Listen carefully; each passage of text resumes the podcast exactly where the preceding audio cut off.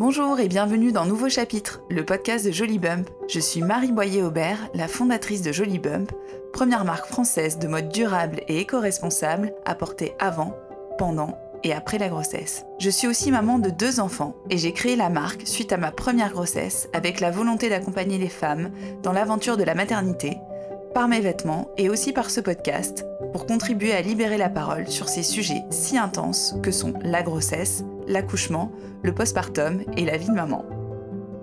Vous écoutez la série 9 mois, au cours de laquelle je suis une femme enceinte tout au long de sa grossesse. Chaque mois, elle me raconte ce qu'il se passe, comment elle se sent et toutes les étapes qu'elle traverse du début jusqu'à la fin de sa grossesse.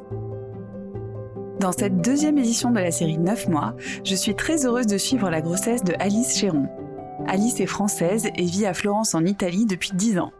Elle y a rencontré son Andrea et ils sont parents de deux enfants, Léoné 6 ans et Bianca 4 ans. J'ai déjà interviewé Alice dans Nouveau Chapitre en 2019 au sujet de ses deux premières maternités, dans l'épisode 20. Et aujourd'hui, je suis vraiment ravie de la suivre pendant la grossesse de son troisième enfant, un cadeau que son mari et elle se sont fait, comme elle le dit si bien. Si vous ne connaissez pas encore Alice, je vous invite à la suivre sur son site et son compte Instagram Ali Differenze, où elle nous distille chaque jour son italienne joie de vivre. Un petit rappel avant de commencer. Si vous souhaitez découvrir Jolibump, rendez-vous sur notre site internet jolibump.com et pour vous, chères auditrices et auditeurs, un bon d'achat de 10 euros vous est offert avec le code podcast. Maintenant place à l'épisode. Bonne écoute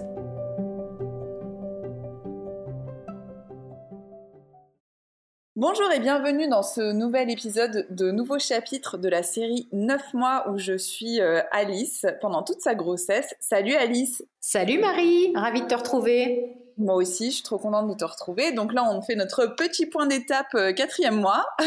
Exactement. si euh, vous n'avez pas eu l'occasion d'écouter les premiers épisodes, donc il y a eu deux épisodes précédents celui-ci. Il y en a eu un euh, où on a parlé un peu de ta démarche avant grossesse. Donc je précise qu'il s'agit de ta troisième grossesse, ton troisième enfant. Et ensuite un autre épisode où tu nous racontais ton premier trimestre de grossesse. Et donc là, donc on enchaîne sur le quatrième mois. Exactement. Bah, du coup, euh, première question, comment tu vas? Comment tu te sens? Voilà, qu'est-ce qui s'est passé euh, pour toi, euh, j'irai physiquement Sur le dernier mois sur ce dernier mois Alors écoute, c'est ce que je t'avais un peu raconté la dernière fois. Moi, mon premier trimestre, ça a vraiment été le Mordor comme le Seigneur des Anneaux. Quoi. J'étais vraiment dans une, humeur terrible. Enfin, vraiment, ça a été et très fatigant euh, et émotionnellement. Enfin, j'étais pas trop dans mon état normal et là, je trouve que le truc s'est totalement apaisé et ça fait vraiment du bien. Euh, je pense que là où j'avais encore euh, réussi à maintenir des kilos corrects sur le démarrage, là, tu vois, je vais chez le médecin la semaine prochaine, mais je sais que j'ai pris 5 kilos en un mois, j'en suis sûre. sûre, hein, parce que j'ai toujours. Pas de balance chez toi? Non, je refuse de jamais, jamais. Déjà à la base, je me pèse jamais. Il y a que le vêtement qui me dit. Mais alors là, si tu veux, c'est hors de question que je monte sur la balance, euh, parce que très vite, je vais être plus lourde que mon mari, ce qui me déprime au plus haut point. Tu vois, au plus haut point. Donc oui, oui, j'ai connu ça. Et euh, bizarre. Mais là, je sais parce que euh, mon ventre est énormissime. Enfin, voilà, je clairement, j'ai fait un gros saut de poids euh, ce, mois-ci et du coup, bah, j'ai plein de petites nouvelles manifestations euh, corporelles très sympathiques parce que bah, tout se déplace, quoi, tu vois, tout simplement. Donc, je n'ai pas encore, tu sais, les remontées acides de l'enfer, mais bon, euh, voilà, la digestion, tout ça. Enfin, bon, je trouve que tu, maîtrises un petit peu moins les, choses.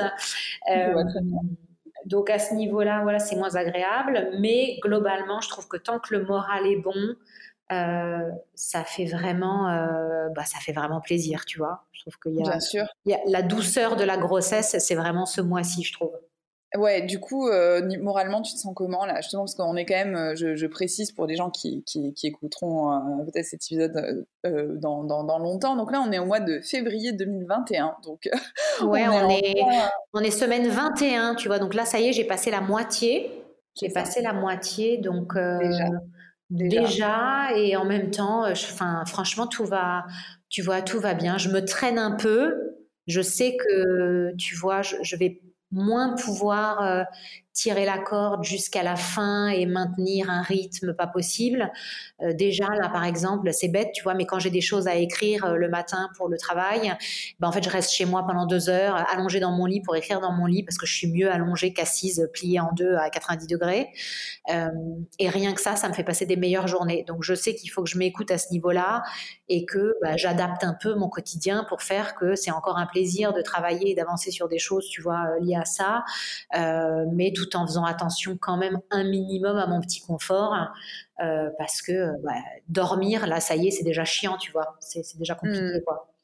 Ah oui, tu as, euh, déjà des, problèmes de sommeil un petit peu. Bah, je me réveille. Euh, si tu veux, mon mari respire trop fort, il me réveille. J'ai quand même pas besoin de ronfler, quoi. Le fait qu'il respire dans la même pièce, ça m'exaspère. Et du coup, tu vois, ça me réveille. Donc, à 5-6 heures, j'ai beaucoup de mal à me rendormir. Donc, le week-end, c'est très bien parce que j'y arrive et je dors jusqu'à 10 heures. Mais, mais en semaine, c'est un peu plus euh, compliqué. Mais bon, écoute, franchement, je me plains pas. J'avais, tu sais, je t'avais dit, j'avais une acné énorme au premier trimestre, l'enfer. Bah ça, ça s'est arrêté du jour au lendemain, quoi. Incroyable. Incroyable. Du jour au lendemain, genre tu passes au quatrième mois et plus d'acné. Bah, voilà, tu vois, ça a peut-être mis une semaine, mais globalement, tu vois, c'est terminé. Alors maintenant, j'ai plus qu'à gérer les cicatrices, hein, tout simplement. Euh, trop sympa. Mais bon, tu vois, ce truc hormonal du démarrage, mais c'était l'enfer. Et ça, ça s'est euh, ouais, ça s'est complètement arrêté. L'alimentation aussi, tu vois, ce que j'ai envie de manger, je trouve que c'est beaucoup plus, je suis redevenue beaucoup plus moi-même, euh, tu vois, à me faire euh, des choses, je sais pas, je me fais des bols végétariens trop bons à midi, enfin, tu vois, j'adore mes légumes, mes trucs et mes centrifugeuses, donc je, je suis repartie, voilà, mais je mange quand même des quantités industrielles, quoi. Oui, euh, en fait, justement, j'allais te poser la question parce que des fois, en fait, euh, tu, as commencé en parlant de la prise de poids, qui est un sujet que je connais bien, parce que moi aussi, euh, j'ai tendance à beaucoup grossir pendant mes grossesses, tout en ayant l'impression, alors c'est peut-être une impression, mais de, ne pas plus manger ou de pas manger différemment. Donc, est-ce que toi, tu dirais que tu as, plus d'appétit ou est-ce que tu penses que c'est juste une morpho de grossesse? Enfin, je sais pas. Bah, alors, je suis persuadée, parce que comme c'est la troisième grossesse, je suis persuadée que mon corps pour produire des enfants, a besoin de prendre du poids, ça c'est sûr. Enfin, il y a quand même un truc euh, technique où voilà. Euh, ouais, un truc comme moi, quoi. Ouais, et puis il y a un truc où euh, un repas avec, euh, c'est pas de l'excédent, genre un gros repas, moi sur la fin de grossesse, ça va me coûter un kilo. C'est genre direct. Et ça, je le perdrai, enfin, tu vois, je le perdrai pas pendant la grossesse, quoi. Donc, il y a, y a n'y a pas trop cette idée pendant cette grossesse d'équilibrage alimentaire parce que je sais que si je fais trop d'écart, je peux pas récupérer dans l'autre sens. Donc je sais qu'il faut que je fasse attention, mais en fait j'ai aucune idée, aucune envie d'être dans la privation. J'ai vraiment, euh, je suis contente d'avoir arrêté, d'avoir envie de manger n'importe quoi toute la journée, ce qui était plutôt le cas à un moment.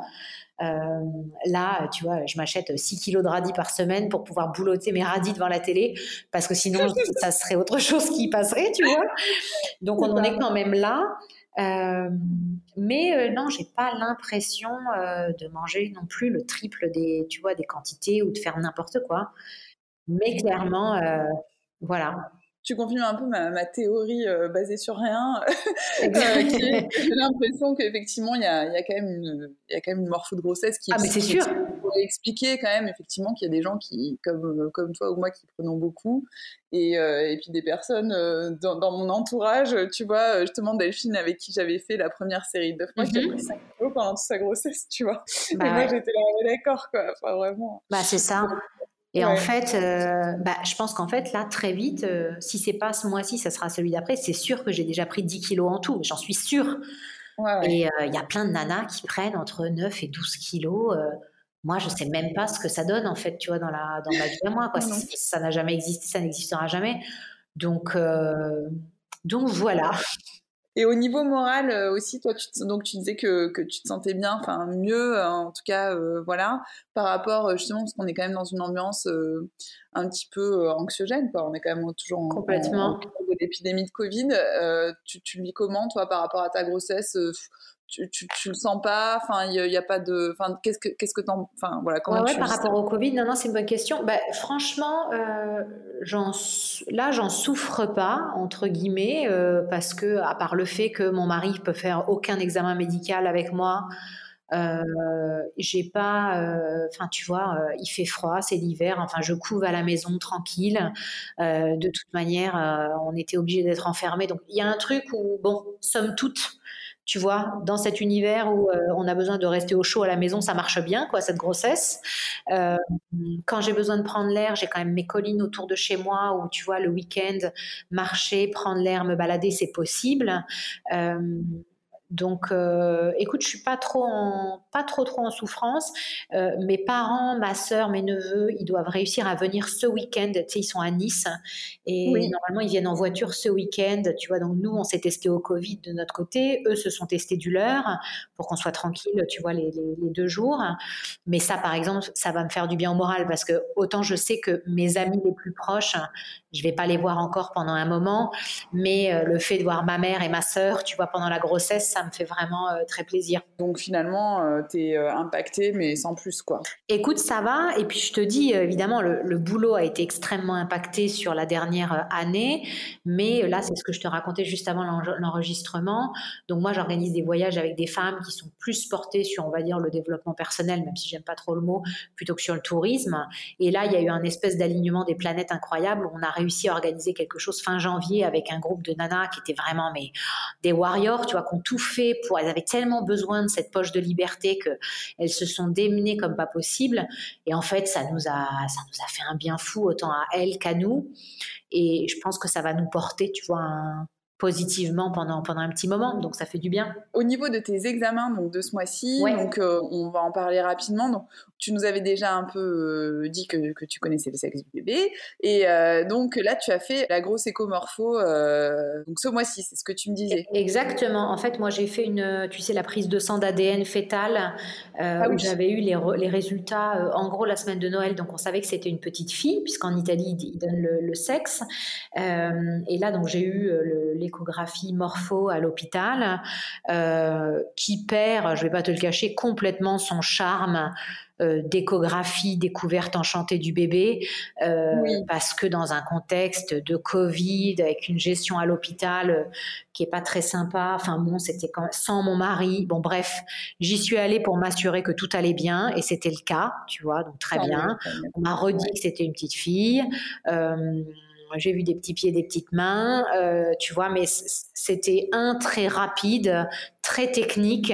Et, euh, franchement, j'ai préféré apprendre le sexe du bébé avec mon mari dans ma chambre en ouvrant le PDF, tu vois, du labo, euh, plutôt que de l'apprendre à l'hôpital toute seule dans ce contexte-là. Somme toute, tu vois, ça, ça m'allait bien. Donc, donc voilà sur les examens. Et tu vois, je crois que là, au-delà du point gynéco mensuel et tout ça, ce qui va me rester, c'est, tu sais, ce test atroce du glucose, là, le truc du sucre. Tout à fait. Ouais, ça, ça m'arrive euh, dans pas très très longtemps, c'est sûr. Et donc j'ai ça, et ensuite j'ai une grosse écho, bah, tu sais, l'écho du dernier trimestre. Euh, ouais, du septième. Du septième voilà, du septième. Et puis, bah, tu vois, Bianca, elle n'était pas dans le bon sens euh, à la septième, et elle, elle s'est jamais remise dans le bon sens. Donc, euh, il y aura une re-écho si jamais il y a le même souci, tu vois. Mais sinon, euh, tu vois, c'est plutôt simple sur le, sur le, sur Grosso modo, il n'y a pas de toute manière 150 000 examens non plus, quoi. Oui, oui, en France non plus, hein, cela dit. Hein, mais effectivement, mais après, c'est vrai qu'à chaque fois, c'est des étapes. Le glucose, bon, bah, s'il s'avère que tu as du diabète, après, tu as tout un suivi particulier euh, qui peut découler. voilà. Ouais. Bah, disons que si ça me permet d'arrêter de manger du chocolat, c'est. voilà. Mais bon, ça peut être très restrictif. Je te souhaite quand même pas trop de l'avoir parce que justement, euh, Delphine, donc j'avais suivi dans, le, dans, la, série précédente, elle a, eu du diabète et franchement, c'est, c'est, en tout cas en France, ils sont draconiens. Quoi. Ah ouais? Tu as vraiment des applis, tu es suivi, il euh, faut que tu renseignes ce que tu jour. Ouais. C'est vraiment, c'est aussi pour ça qu'elle a pris que 5 kilos. Hein. C'est vrai qu'il y a un lien de cause à effet, hein, je ne te ah cache bah, pas. je vais peut-être perdre du poids sur le dernier trimestre, tu vois. On, on l'avait pas vu venir, mais, euh, mais voilà. D'accord, très bien. À suivre, à suivre. À suivre. Donc je crois que tu avais euh, un truc assez réjouissant à me raconter, euh, qui est plutôt le, les perspectives dans lesquelles tu te mets en fait euh, pour la, suite de sa grossesse, en tout cas l'entourage que tu construis. Alors est-ce que tu peux me parler un petit peu de ça Oui. Alors en gros là, le, ce, à partir du quatrième mois, moi j'avais en tête pour la, tu vois, la, dernière, la troisième et dernière grossesse de de mieux me bichonner parce que c'est déjà pas mon fort à la base de prendre vraiment soin de moi aussi physiquement, euh, mais même dans la grossesse, tu vois, j'avais toujours traversé la, grossesse comme un bulldozer. Euh, et là, j'ai envie de faire un peu plus attention. Donc, par exemple, j'ai un centre de massage euh, taille à côté du bureau qui fait des massages aussi pour femmes enceintes à partir du quatrième mois. Donc là, tous les mois, je vais me faire masser euh, tu vois, euh, le dos, beaucoup les jambes pour la rétention d'eau.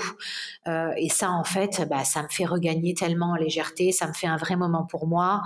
au bout d'une heure, je me rends compte qu'en fait, tu sais, je dors la bouche ouverte sous le masque et je m'en suis pas vraiment rendu compte. Donc, il y a un truc comme ça où, voilà, sur les jambes, surtout, ça me fait vraiment, ça me fait vraiment du bien. Donc ça, je vais le faire jusqu'à la fin de la, de la grossesse. Là, j'ai rendez-vous, j'ai repris rendez-vous chez mon ostéo, euh, mon ostéo que j'ai trop vu, tu vois, quand il y avait des problèmes en fait.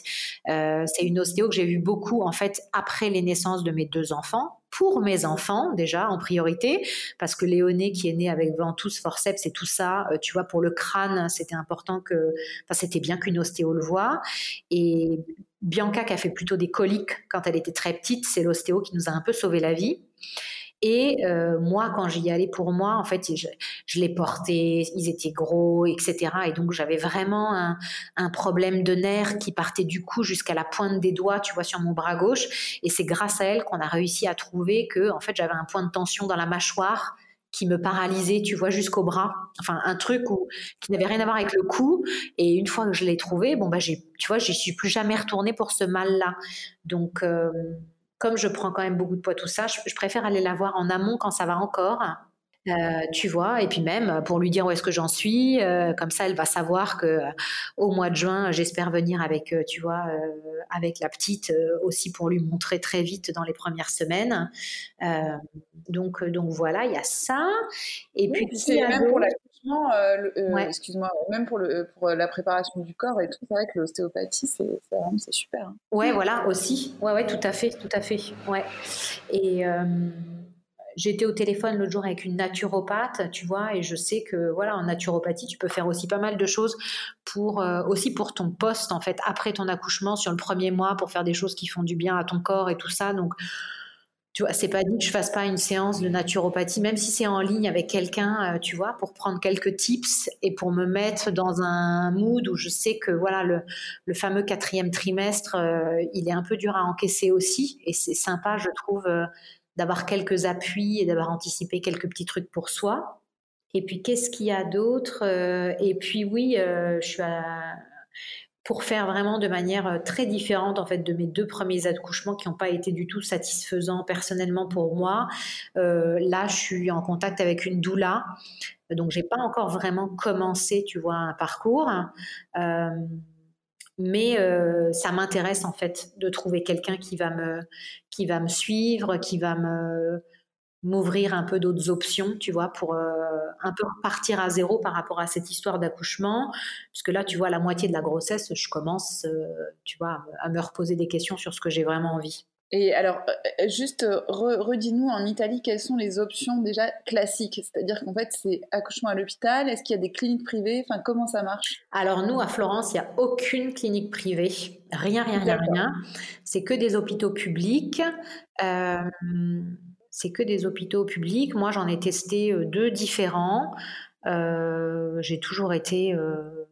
Enfin, si tu veux, des fois, j'avais mes copines à Paris qui accouchaient, qui avaient une chambre seule tu vois, avec une petite salle de bain. Alors là, moi, ça me semblait être le comble du luxe parce que c'est pas du tout, du tout le cas euh, euh, en Italie. enfin, moi, j'ai déjà été à quatre mamans, quatre bébés dans la même chambre et la salle de bain sur le palier, tu vois, euh, avec des points de suture partout et tu mets 10 minutes pour marcher jusqu'aux toilettes. Enfin, des trucs où tu es là, mais on vit dans quel monde? Donc, donc non, en fait, je n'ai dans le si je veux continuer, tu vois, dans un cadre hospitalier classique, j'ai pas vraiment d'option.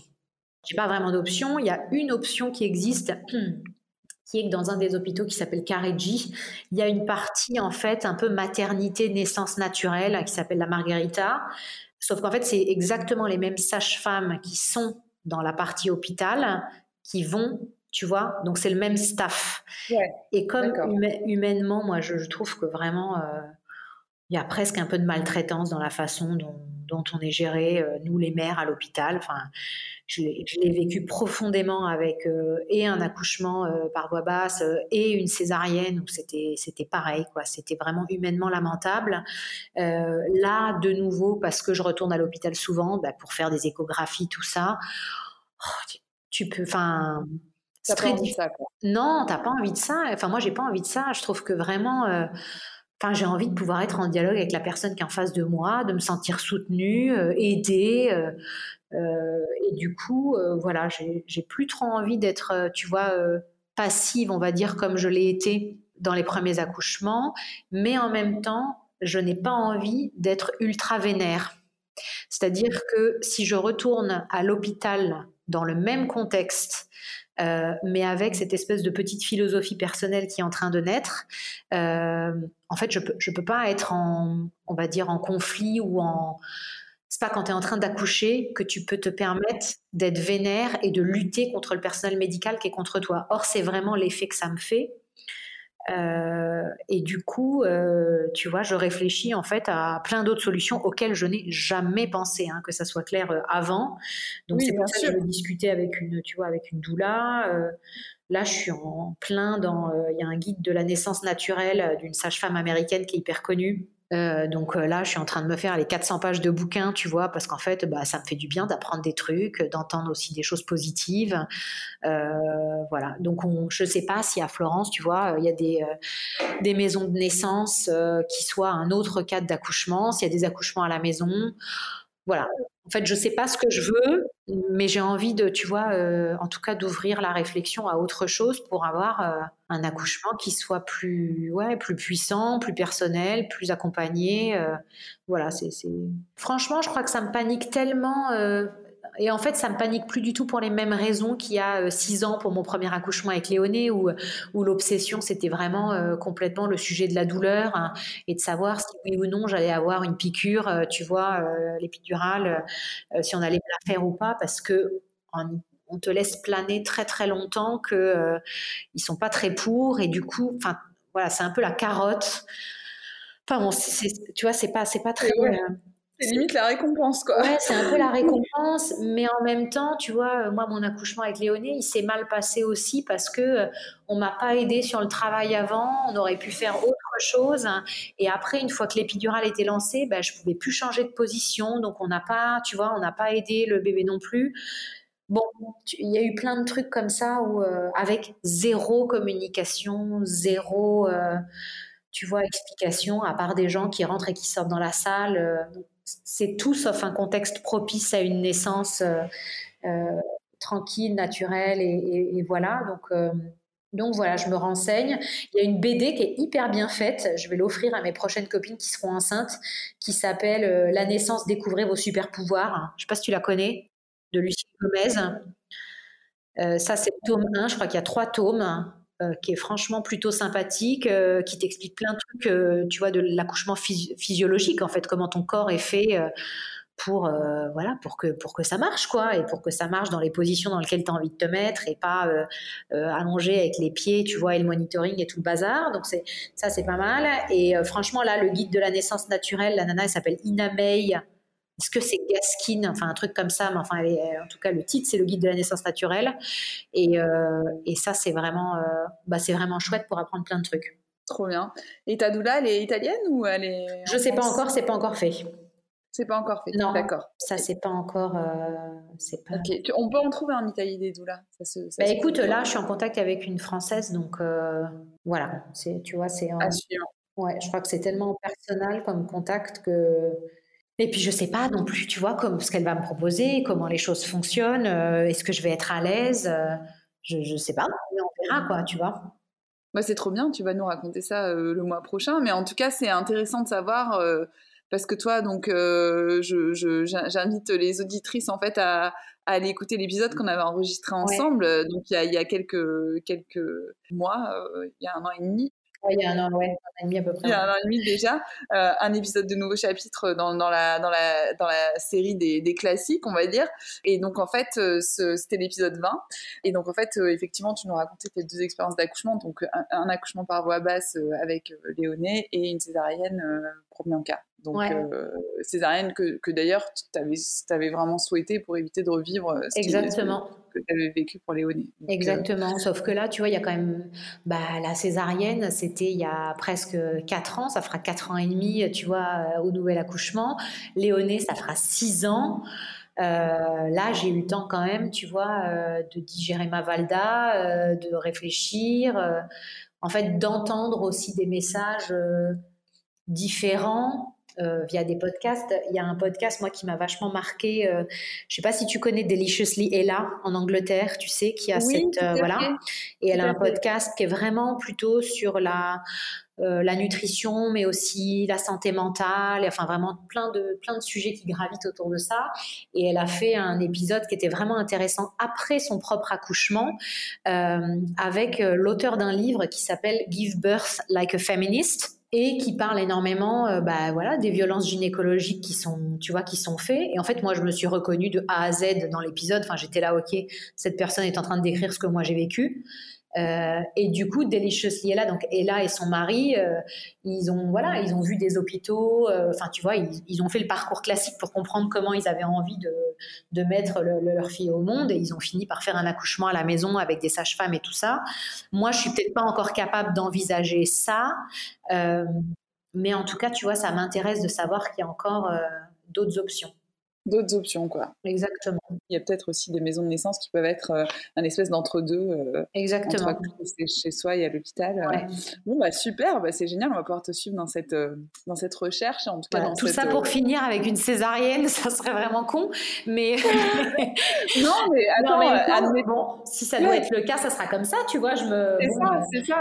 Et en même temps, c'est pas forcément négatif, Exactement. dès lors qu'il est envisagé sous un autre angle. Exactement, exactement. Et tu as l'impression d'avoir eu toutes les infos euh, dont tu avais besoin. Euh, donc ça, c'est pas. Ouais, ouais, ouais. Au contraire, je pense que dans, dans tous les cas, c'est un process qui va, qui va être euh, vraiment intéressant pour toi et, et pour nous d'ailleurs à suivre. Mais je pense que voilà, ça, reste très différent à mon avis que d'aller à une césarienne en ayant l'impression de ne pas avoir été suffisamment renseigné. Complètement je pense que c'est très différent. Donc c'est cool que tu fasses cette démarche. Ben, merci à toi et puis on se retrouve dans un mois. Dans un euh, mois. À très bientôt. Merci Marie. Merci beaucoup Alice. Ciao. Voilà, c'est la fin de cet épisode. Merci infiniment pour votre écoute. S'il vous a plu, n'hésitez pas à le partager autour de vous et sur les réseaux sociaux. Si ce n'est pas déjà fait, vous pouvez vous abonner au podcast et me laisser un commentaire et des étoiles. On se retrouve bientôt pour un prochain épisode et d'ici là, prenez bien soin de vous et de vos proches. À bientôt